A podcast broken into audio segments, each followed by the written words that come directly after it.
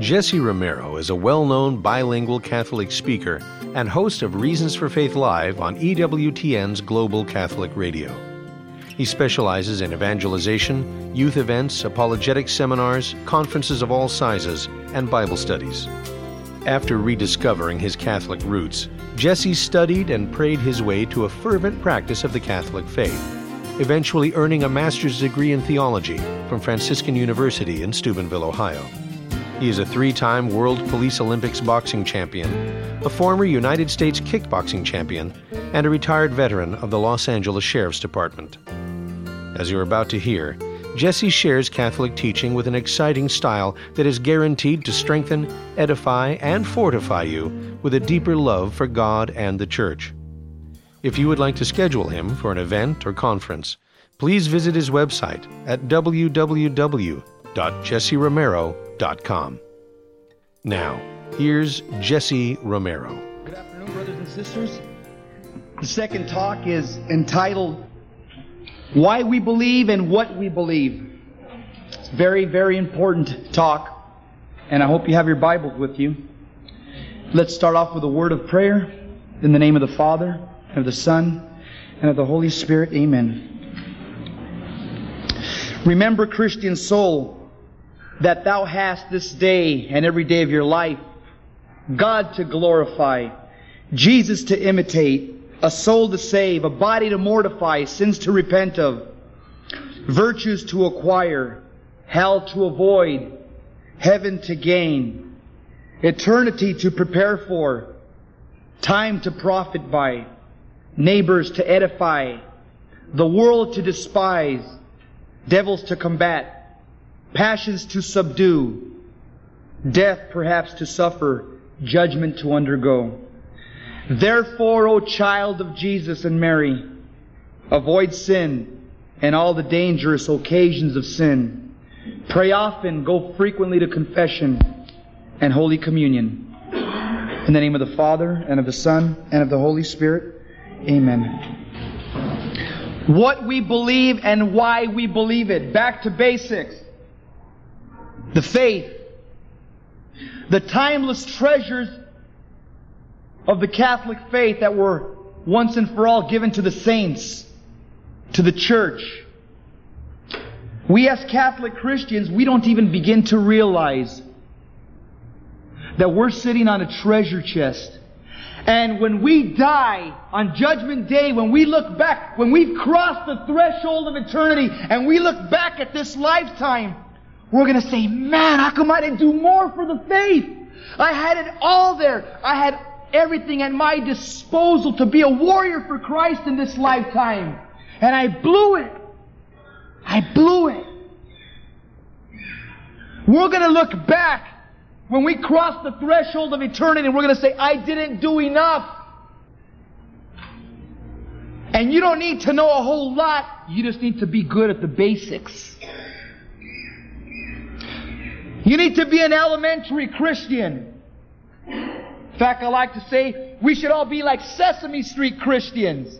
ABC, what does that mean? ABC, always be Christ centered. If you pray the rosary, always be Christ centered. When you come to Mass, always be Christ centered. When you go to the sacrament of confession, always be Christ centered. When you pray before you go to bed, always be Christ centered. When you go to a funeral mass, always be Christ centered. When you go to a wedding mass, always be Christ centered. When you're teaching catechism, always be Christ centered. When you're at work, when you think nobody's watching you, always be Christ centered. When you're in front of your computer, always be Christ centered. Evangelize that computer. My question are we as Catholic Christians, are we willing to do for the truth what some people do for a lie? It's a powerful statement. Are we willing to do for the truth what some people are willing to do for a lie? Let me give you specific examples. Your average Catholic Christian in America, according to poll, logs in about 1.2 hours of service, that's including the Mass, to his church. About 1.2 hours a week. I'll just take somebody off the top of my head, just for the sake of just showing an example. The Jehovah's Witnesses, they spend five hours a week in the Kingdom Hall. That's just inside the Kingdom Hall. Five hours a week, and they put in five hours a week going door to door.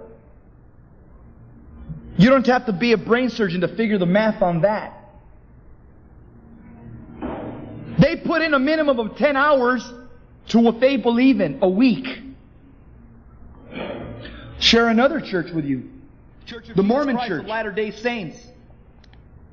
Their parishioners, they put in a minimum every week into their, not called a church, it's called a ward. It's like what we call a parish. They put a minimum of three hours a week. And they put in a minimum of five hours a week doing missionary work. These people are willing to do for a man-made religion what we're not willing to do for a Christ-founded religion. It's not that difficult. I would challenge you, I did this several years ago because somewhere in my catechetical formation, somebody didn't teach me this, so I had to teach myself. As I hit my 20s, and growing up in America, in the land of the free, where there's a storefront religion in every corner, in every warehouse, and every, everybody's brother-in-law is a preacher somewhere, with his own church, I said, well, you know what? Hey, I'm okay, you're okay. It's all the same. Hey, we all believe in Jesus. That's what you call the sin of indifferentism. So what did I start doing one day? I became very curious because I had a lot of friends saying, at work, come over here, Jess. You're, man, you're not a Christian unless you're a Southern Baptist. I mean, hey, the Southern Baptist, we've got it going on. Another buddy, oh, hey, Jess, don't listen to him. Unless you're going to Calvary Chapel, you've never heard the gospel. Another buddy of mine saying, wait a minute, Jess, they're wrong, okay, but I can't tell them to their face. You need to join a non-denominational church.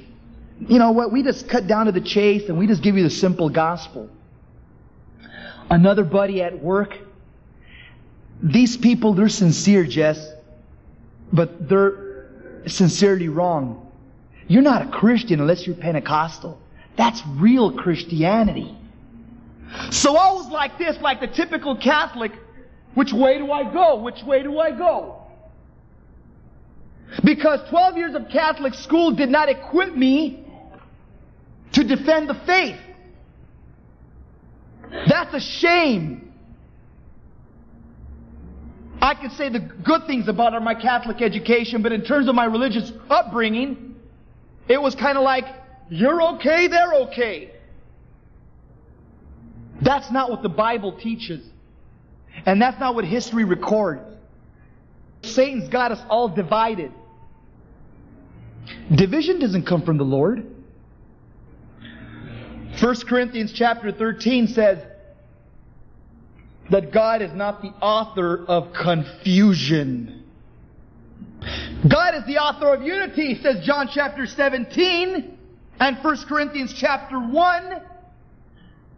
God is here to unite His people, not divide. And we do have good Christians outside of the Catholic Church that do have gifts but it would be my prayer, and it's only going to be if Catholics educate themselves in Scripture and show them that they need to come home to Rome. giving them good answers, good reasons to come back. Over in California, occasionally I call these radio evangelists that are on the that are on on seven or eight stations, and typically they don't take my calls. They have screeners. There was this one radio evangelist taking radio phone calls, and I got past the screener, and they put me on with him, and I asked him. I said, Sir, I have a question for you. I'm sincerely looking for the truth. I'm searching. I want to just follow the Lord Jesus Christ in spirit and in truth. And as I read the New Testament over and over again, I don't find the concept of denomination. Can you show me the Bible verse or the combination of Bible verses that give Christians the authority to separate, that give the authority to found denominations and denominations? I, am sorry, but I just may be blind, but I don't see that in the 27 books of the New Testament. Those books scream unity. He put me on hold, transferred me to the screener, and the phone went dead. I wonder why.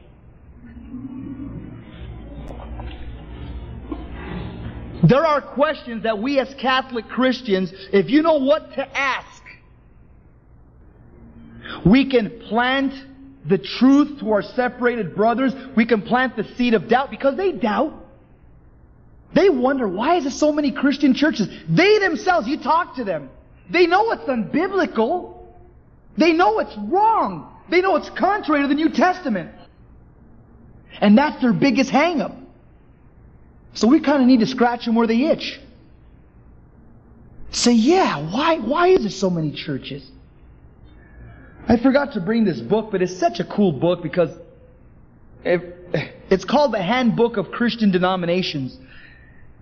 It's put out by a secular publishing company, by secular historians, uh, by uh, a printing press over in Nashville, Tennessee. And this book called the Handbook of Christian Denominations, which we carry at the Catholic Resource Center if you'd like to order it, which would be something well worth for you to invest in. It got all the major denominations in this book. And remember, it's not a Catholic book. It's not put out by the Catholic Church.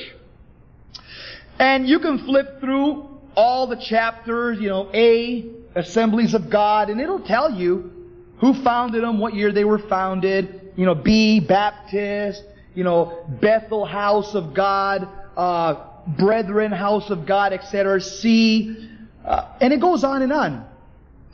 Well, lo and behold, when you go to this book called the Handbook of Christian Denominations, when you go to section R, called Roman Catholicism, it's got Reformed Baptist, Reformed Dutch, uh, etc., etc. Then it's got Roman Catholicism. Want me to tell you what it says? It says, the Roman Catholic Church existed for 1,500 years before any Protestant church. It is the only church that goes back to the time of the apostles. I show this book to fallen away Catholics, non-Catholics. It closes the issue, period. Because they say, you guys claim Jesus started the your church. I don't believe that. Say, take a look at some secular historians. Take a look at objective history. Take a look at the Britannica Encyclopedia, Illustrated World Webster's. History screams Catholicism. And I love what the famous convert to the Catholic faith, John Cardinal Henry Newman, said about a hundred years ago.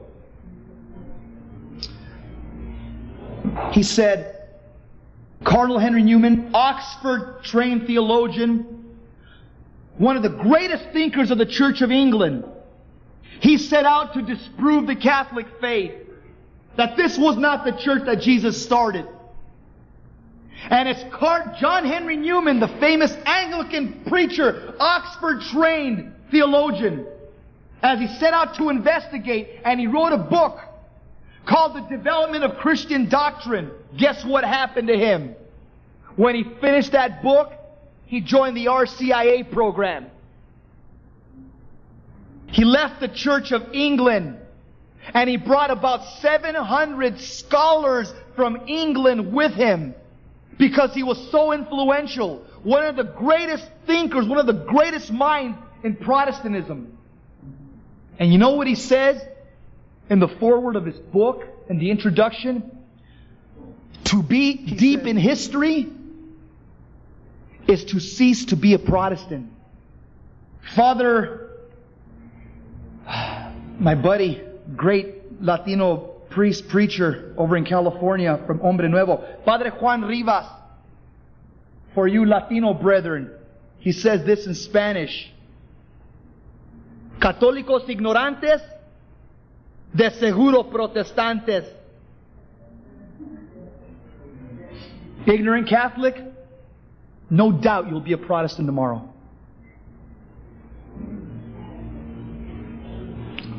I can show you, this excites me, I don't know about you, because see, I don't feel like an orphan anymore. It's like, wow, man, I found His church. See, because I know Jesus Christ is the best of the best. See, I, I had this misconception years ago, 1973, when I watched Enter the Dragon. I thought Bruce Lee, man, I thought he had it going on. I thought Bruce Lee and Chuck Norris, man, were the best. Then years later, I got involved in boxing in my 20s. And, uh, I did fairly well in amateur boxing. I, I, uh, I ended up when I was in the police department, I ended up uh, joining the sheriff's department's boxing team, and I went around the country representing the sheriff's department in, in, in uh, police Olympic boxing. I ended up winning police Olympic boxing three times in world competition with policemen and firemen all over the world. I fought Russian police, African police, Australian police, European police, German police.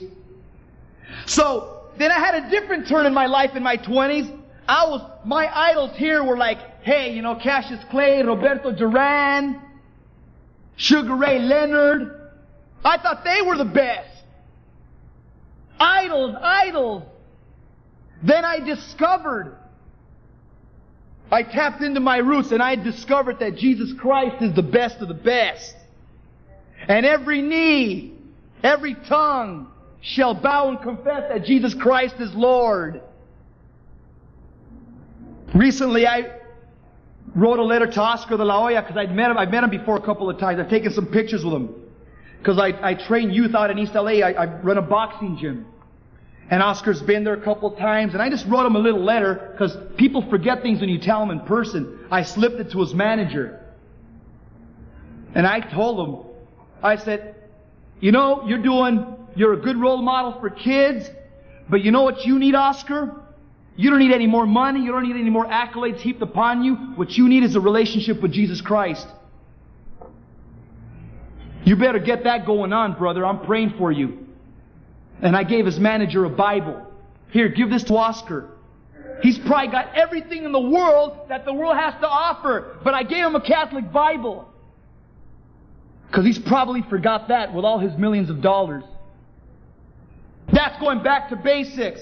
Reminding him that greatness doesn't come being under Las Vegas lights. Greatness comes when you know the truth. When you give your life to Christ, then you're a winner. We as Catholics, we typically ask ourselves, I, I know all these things in my heart, but I don't know how to explain them to people. Very simply, the Catholic faith is reasonable. And we as Catholics, when people ask us, what is it that you guys believe? typically we say, I, you know, well, we believe in uh, Mass and uh, Seven Sacraments and uh, uh, baptism for infants, and eh, we give convoluted answers. We're not prepared how to give a statement, what it is that the church teaches, what it is that we believe. But the church has given us a sustained argument, and we recite it every Sunday at Mass. What do we believe and why do we believe it? We believe it first of all because it's true. We believe it first of all because this thing called Christianity, it's not a mirage. It's not a dream. It's not a myth. It's not a fable. The baby from Bethlehem became the Christ on Calvary, has become the Lord of the empty tomb. Jesus Christ lives. And that is bedrock reality. That is more real than you and me here today. Jesus Christ controla todo, total. That's why we should be Catholics. Because it's true. Quoting John Cardinal Henry Newman, bringing us back to basics, this great convert to Catholicism, he writes in a little excerpt called My Vocation. God has created me to do Him some definite service. He has committed some work to me which He has not committed to another. I have my mission. I may never know it in this life, but I shall be told it in the next. An angel of peace, a preacher of truth in my own place, while not intending it, if I do but keep His commandments and serve Him in a calling. Therefore I will trust Him. Whatever, wherever I am, I can never be thrown away. If I am in sickness, my sickness may serve him. In perplexity, my perplexity may serve him. If I am in sorrow, my sorrow may serve him. My sickness or perplexity or sorrow may be a necessary cause of some great end in this life, which is quite beyond us. God does nothing in vain. He may prolong my life, He may shorten it. He knows what He is about, he may take away my friends. Somehow I am necessary for His purposes, as necessary in His. If indeed I fail, He can raise another as He can make stones to become the children of Abraham. Yet I have a part in this great work, in this life. I am a link in a chain, a bond of connection between persons. He has not created me for nothing. I shall do good. I shall do His work. I shall be and throw me among strangers. He may make me feel desolate, make my spirit sink, hide the future from me. Still, God knows who He is. He knows what He is all about. And He knows me. John Cardinal Henry Newman, one of the greatest converts in the Catholic faith in recent times. What do we believe? Why do we believe it? For about 1,700 some odd years, the church has told us what we believe. I've already told you why we believe it because it's historical, verifiable facts the death and the resurrection, the historicity of Jesus Christ. That is metaphysical reality. That is historical reality. How do we explain it? Our neighbors ask us, our friends ask us, our coworkers, You're Catholic, right? What do you believe? Say, You got a minute? Yeah, I got a minute. Instead of shooting out all sorts of convoluted answers, you tell them this is what we as Catholics believe. We believe this for 2,000 years. Every parishioner in every Catholic church and every continent in Africa and Europe and Mexico, Central America and Antarctica, Greenland, Australia, every Roman Catholic believes this. And for 2,000 years, since the time of the apostles, we believe this. I believe in God the Father Almighty, creator of heaven and earth, and in Jesus Christ, His only Son, our Lord, who was conceived by the Holy Spirit, born of the Virgin Mary, suffered under Pontius Pilate, was crucified, died, and was buried. He descended into hell. The third day he rose again from the dead. He ascended into heaven and sits at the right hand of God the Father Almighty. From thence he shall come to judge the living and the dead. I believe in the Holy Spirit, the Holy Catholic Church, the communion of saints, the forgiveness of sins, the resurrection of the body, and life everlasting. Amen. That's what I believe. Every single phrase here is taken right out of the Bible. Every single precept in that creed is found in the pages of the New Testament. You think the church just invented it? It's biblically based. As a matter of fact, in case you didn't know, traditional Protestant churches, the, the older ones, the Presbyterian, the Methodist, uh, the Lutherans, the older confessional Protestant churches, they say the Apostles' Creed in their service. Because they know it's ancient. They know this comes from the time of the apostles. But you know how they tell their parishioners where it says, I believe in the Holy Catholic Church?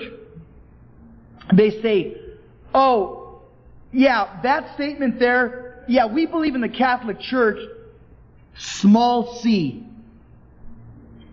Not capital C, small c, which means universal, like the church is everywhere. We believe in the universal church that it's everywhere. Small c. Capital C. Catholic Church, the one founded on Peter. That's what we believe. This is all biblical. You don't even have to know an ounce of Scripture to give them a solid Bible argument. This is what we believe. Why should we share the faith? Why? If you have a Bible, turn to 1 Peter chapter 3. Am I calling you to something that's an unbiblical practice? Well, 1 Peter chapter 3 verse 15.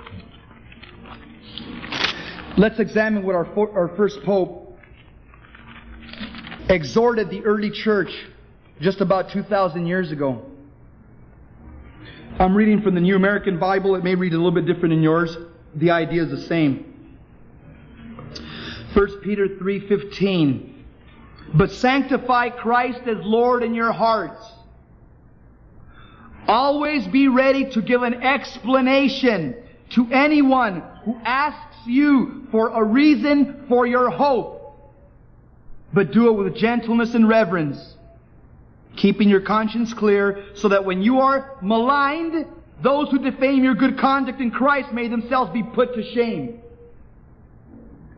Let's dissect that. Let's examine those words in Scripture. What does the Bible, St. Peter, command us to do in, the, in, in, this, in this first part of the Scripture passage?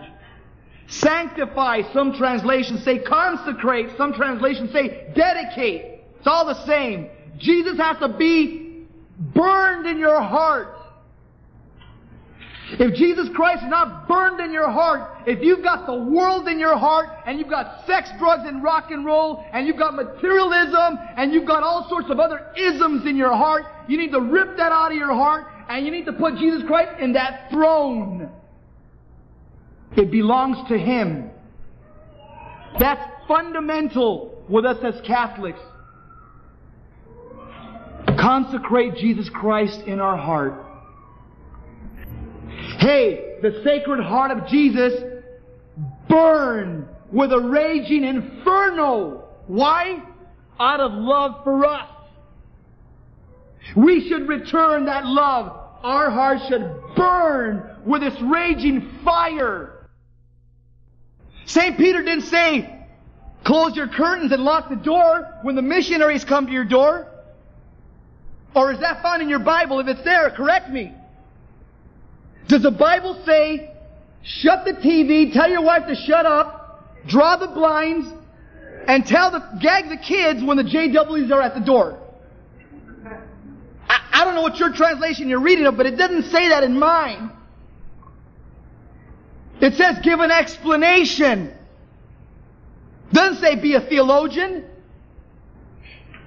You don't have to be a theologian to be saved. You just have to have faith like a child. What is faith? I'll give you a street level definition that I use with the gangsters over in East Los Angeles. Sometimes the definition from Hebrews or the Catechism, they can't understand it. So I tell these youngsters, I'll tell you what faith is. Remember it in an acronym. F A I T H. Forsake all. I trust Him. Pretty simple, right? Faith. Forsake all. I, Him. Trust. That's faith. The reason for our hope that St. Peter's talking about here, give an explanation to anyone who asks you for the reason for your hope. What is the reason for our hope? Is it the parish fiesta? Is it raising funds for the next parish project? Is it the next retreat? Is it the next etc., etc., ad infinitum, ad nauseum? The reason for our hope, let me take you back to basics, as Chuck Norris pounded into his students, is the resurrection. What did the creed say at the end? I believe in the resurrection of the body and life everlasting. That's, that, that is our blessed hope. That is what makes this life worth living and makes death tolerable. For the unbeliever, death is like a big boogeyman. In the Latino community, we had this boogeyman that is foisted in our minds called La Llorona. And as kids, you know, they got us all petrified about this witch that's going out there and trying to take kids. All of us have boogeymen in our lives. And I'm telling you, I don't care how tough you think you are. Every one of us is scared of dying. Death is no respecter of men. Death is no respecter of age. But the only thing that makes death tolerable is the fact of the resurrection, as Jesus says in John chapter 14, because I live, you will live also. You could take that to the bank. Why can he say that? Because he's not pushing daisies somewhere. Why can't, as good as he was, as sincere as he was, why can't Buddha make that claim? Because his body is six feet under, suffering corruption. I can go down the litany of religious gurus, purported messengers of God. The difference between Jesus Christ and any other divine messenger that has ever set his face upon this earth. The difference between Jesus Christ and any other divine messenger in human history is the difference between a creature and the creator. It's the difference between time and infinity. Every serious minded person today realizes the world is hell bent on a course to disaster. Until we as Catholic Christians convert society to the faith, society will never be reformed. And that reformation has to take place one person at a time. Right now, it seems like we're losing the battle big time. Even for the minds and the hearts of our own Catholic people. And we can't wait for John the Baptist or Elijah to come back to show people the way. The gift of faith resides in all of us. You've all seen that poster that the armed forces puts out with, uh, who's that president? I want you. Help me. Oh, okay. Uncle Sam. There's a, there's another poster that we as Catholics, we've been dropping the ball. We need to make a big poster and put it on a big old billboard with the face of Christ pointing to everybody driving down the freeway saying, I want you. That's the truth. But it's up to us. We're the recruiters. And if we're going to be the recruiters for the army of God, we need to have our stuff together. We need to have our stuff tight. We need to be walking that walk. And the book of James says that a, a double-minded man is unstable in all his ways. We as Catholic Christians, we need to tell the story of His glory. See, the world is looking for something to follow. They're looking for some absolute truth. And St. Augustine said it back in the fourth century. Every human being, his heart is restless until he finds rest in you, O Lord. Our hearts are restless as human beings until we find rest in you. Knowing Jesus Christ is true peace. Everything else in life is temporary. True shalom. True peace is knowing Christ. What is evangelization? Evangelization, I'll give you a very basic definition. I won't, I won't twist your brains with the catechism. Evangelization is this putting a good word for Jesus. Hey, at work, we're putting a good word for our, our pool man, for our landscaper, for uh, the guy that, our mechanic. We put in good words for people all the time.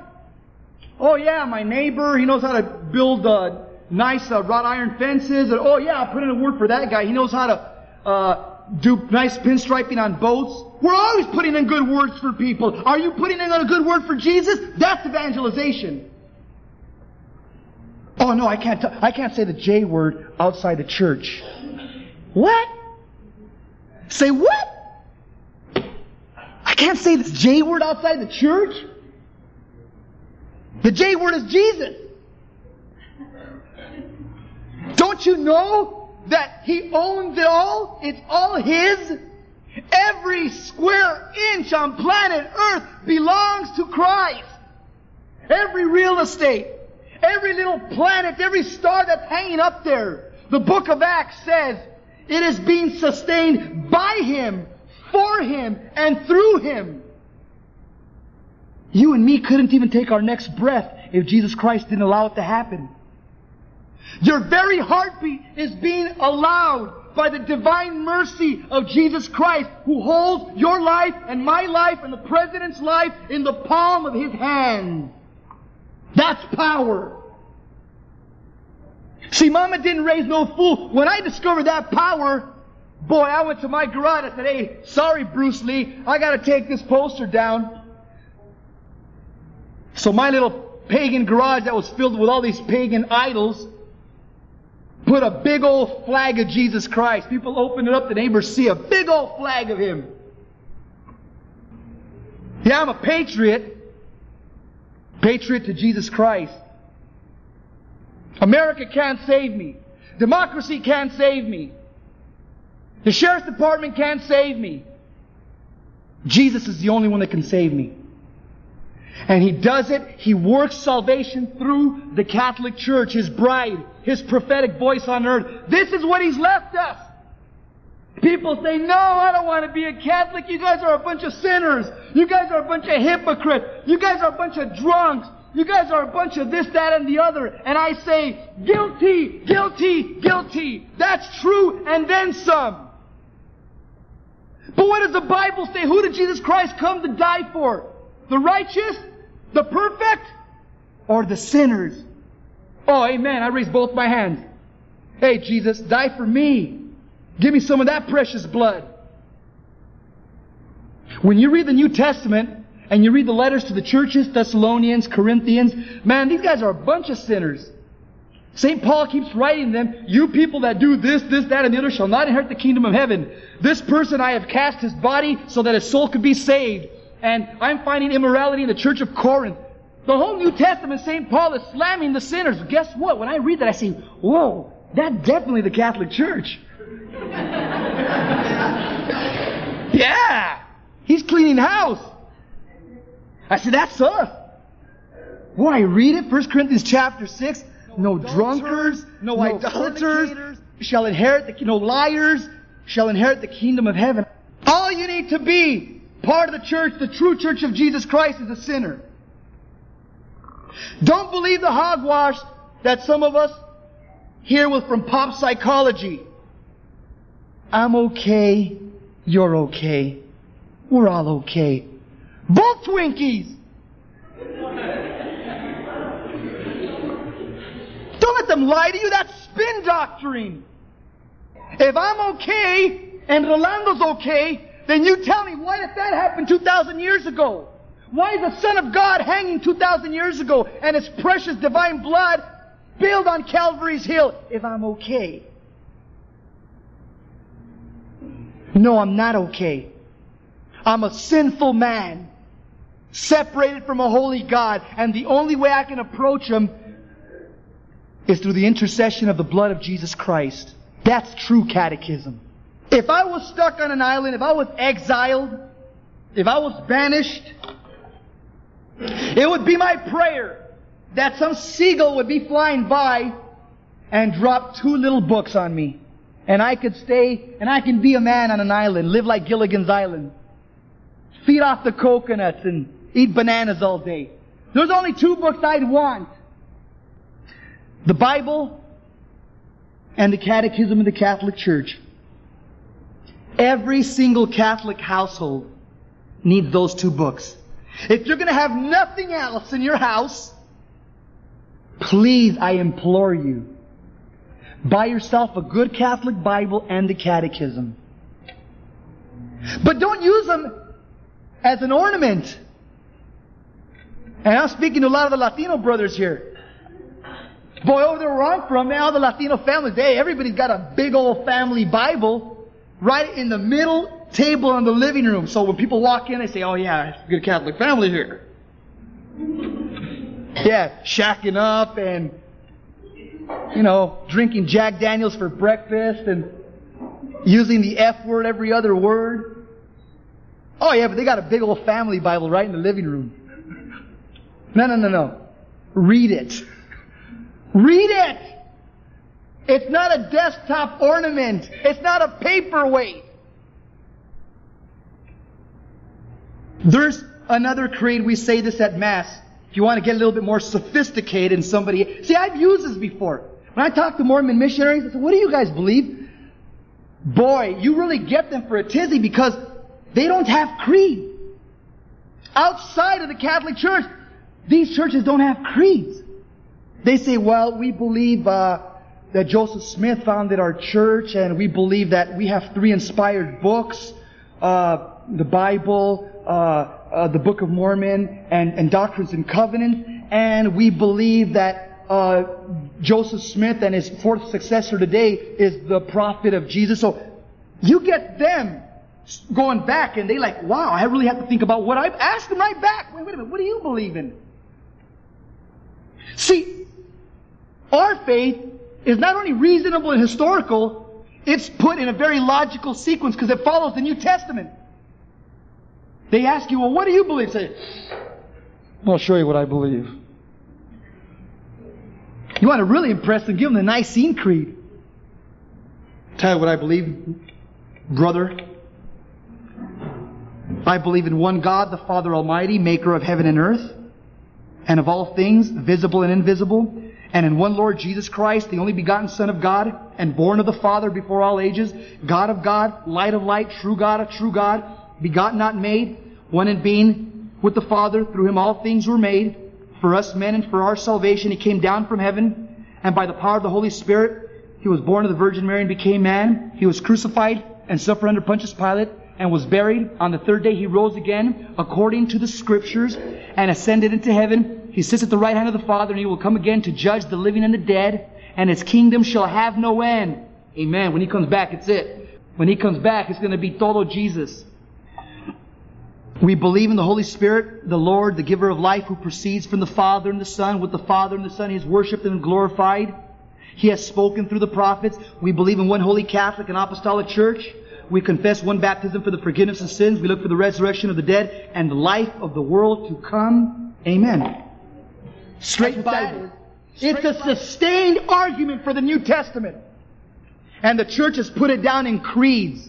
So we don't have to start grabbing for straws. What do you believe? Uh, well, I believe in the RCIA program, and I believe in, uh, uh, yeah, in the Cursillo movement.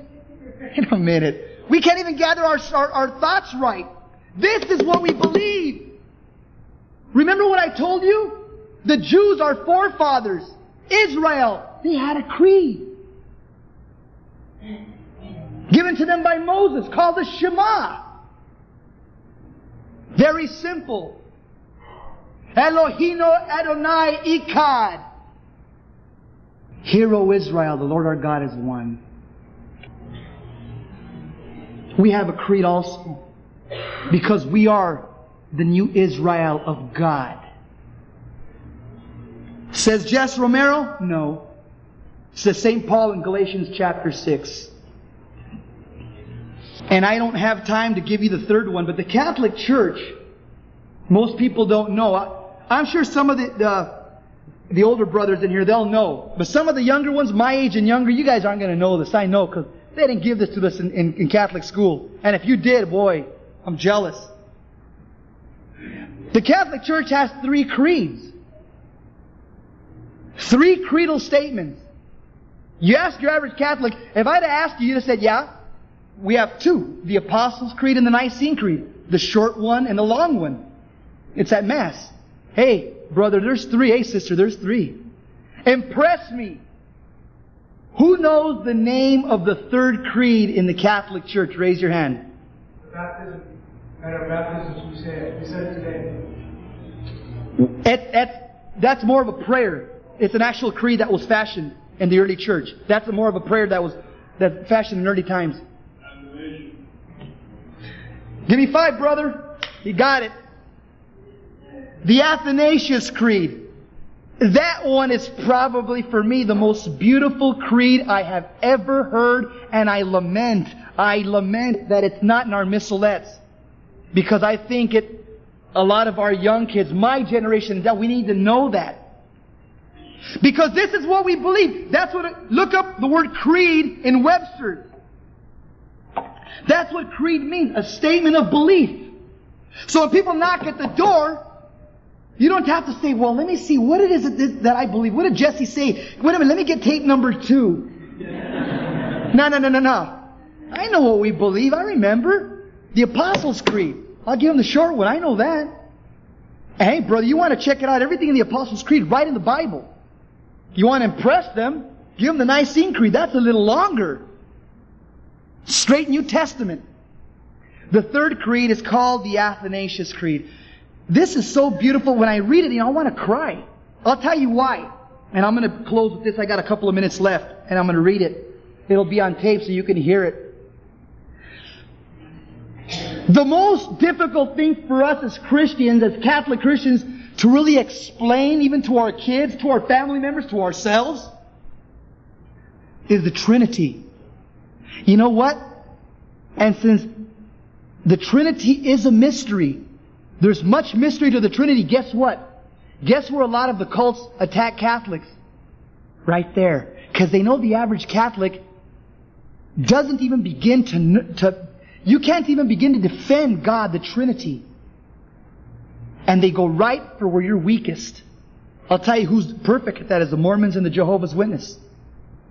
They open a door, they see a statue of the Blessed Virgin Mary, they say, He's Catholic. They start chomping at the bit, they start salivating like Pavlov's dog. And right away, you, oh, um, uh, why do you believe in the Trinity? Show me that in the Bible. Show me the Trinity in the Bible. Boy, man, we're saying, Lord, why did I open the door? You know, why did I have a pet bull in the front yard with a fence?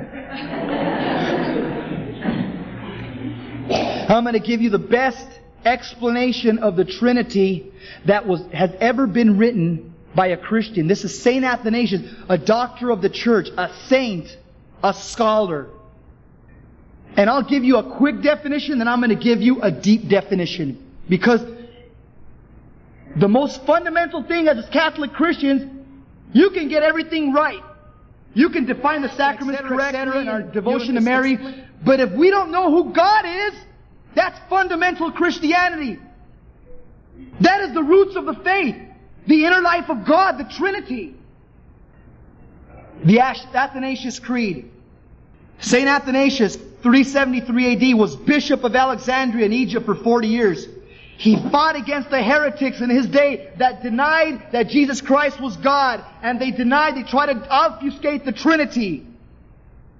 And St. Athanasius, he wrote this great creedal statement. St. Athanasius is known as the father of orthodoxy. This is heavy. He writes, Whoever desires to be saved Above all things, it is necessary that he hold the Catholic faith, which, unless every man keep whole and inviolate, without doubt he will perish forever. But the Catholic faith is this, that we worship one God in the Trinity and the Trinity in unity, neither confusing the persons nor dividing the substance. For one is the person of the Father, another that of the Son, another that of the Holy Spirit. But there is only one divinity of the Father and of the Son and of the Holy Spirit, an equal glory and co-eternal majesty. As the Father is, such the Son, and such the Holy Spirit. Uncreated is the Father, uncreated is the Son, and uncreated is the Holy Spirit. Infinite is the Father, infinite is the Son, and infinite is the Holy Spirit. Eternal is the Father, eternal is the Son, and eternal is the Holy Spirit. And yet, they are not three eternals, but one eternal. Just as they are not three uncreated, nor three infinites, but one uncreated and one infinite being. Likewise, the Father is Almighty, the Son is Almighty, and the Holy Spirit is Almighty. And yet they are not three Almighties, but one Almighty. So the Father is God, the Son is God, and the Holy Spirit is God, and yet they are not three gods, but one God. So the Father is Lord, the Son is Lord, and the Holy Spirit is Lord, and yet they are not three Lords, but one Lord. For as we are constrained by Catholic truth to confess that each single person is God and Lord, so we are forbidden by Catholic religion to say that there are three gods or three Lords. The Father is made by none, neither created nor begotten. The Son is of the Father only, not made nor created, but begotten. The Holy Spirit is from the Father and the Son, not made, nor created, nor begotten, but proceeding. So there is one Father, not three fathers, one Son, not three sons, one Holy Spirit, not three Holy Spirits.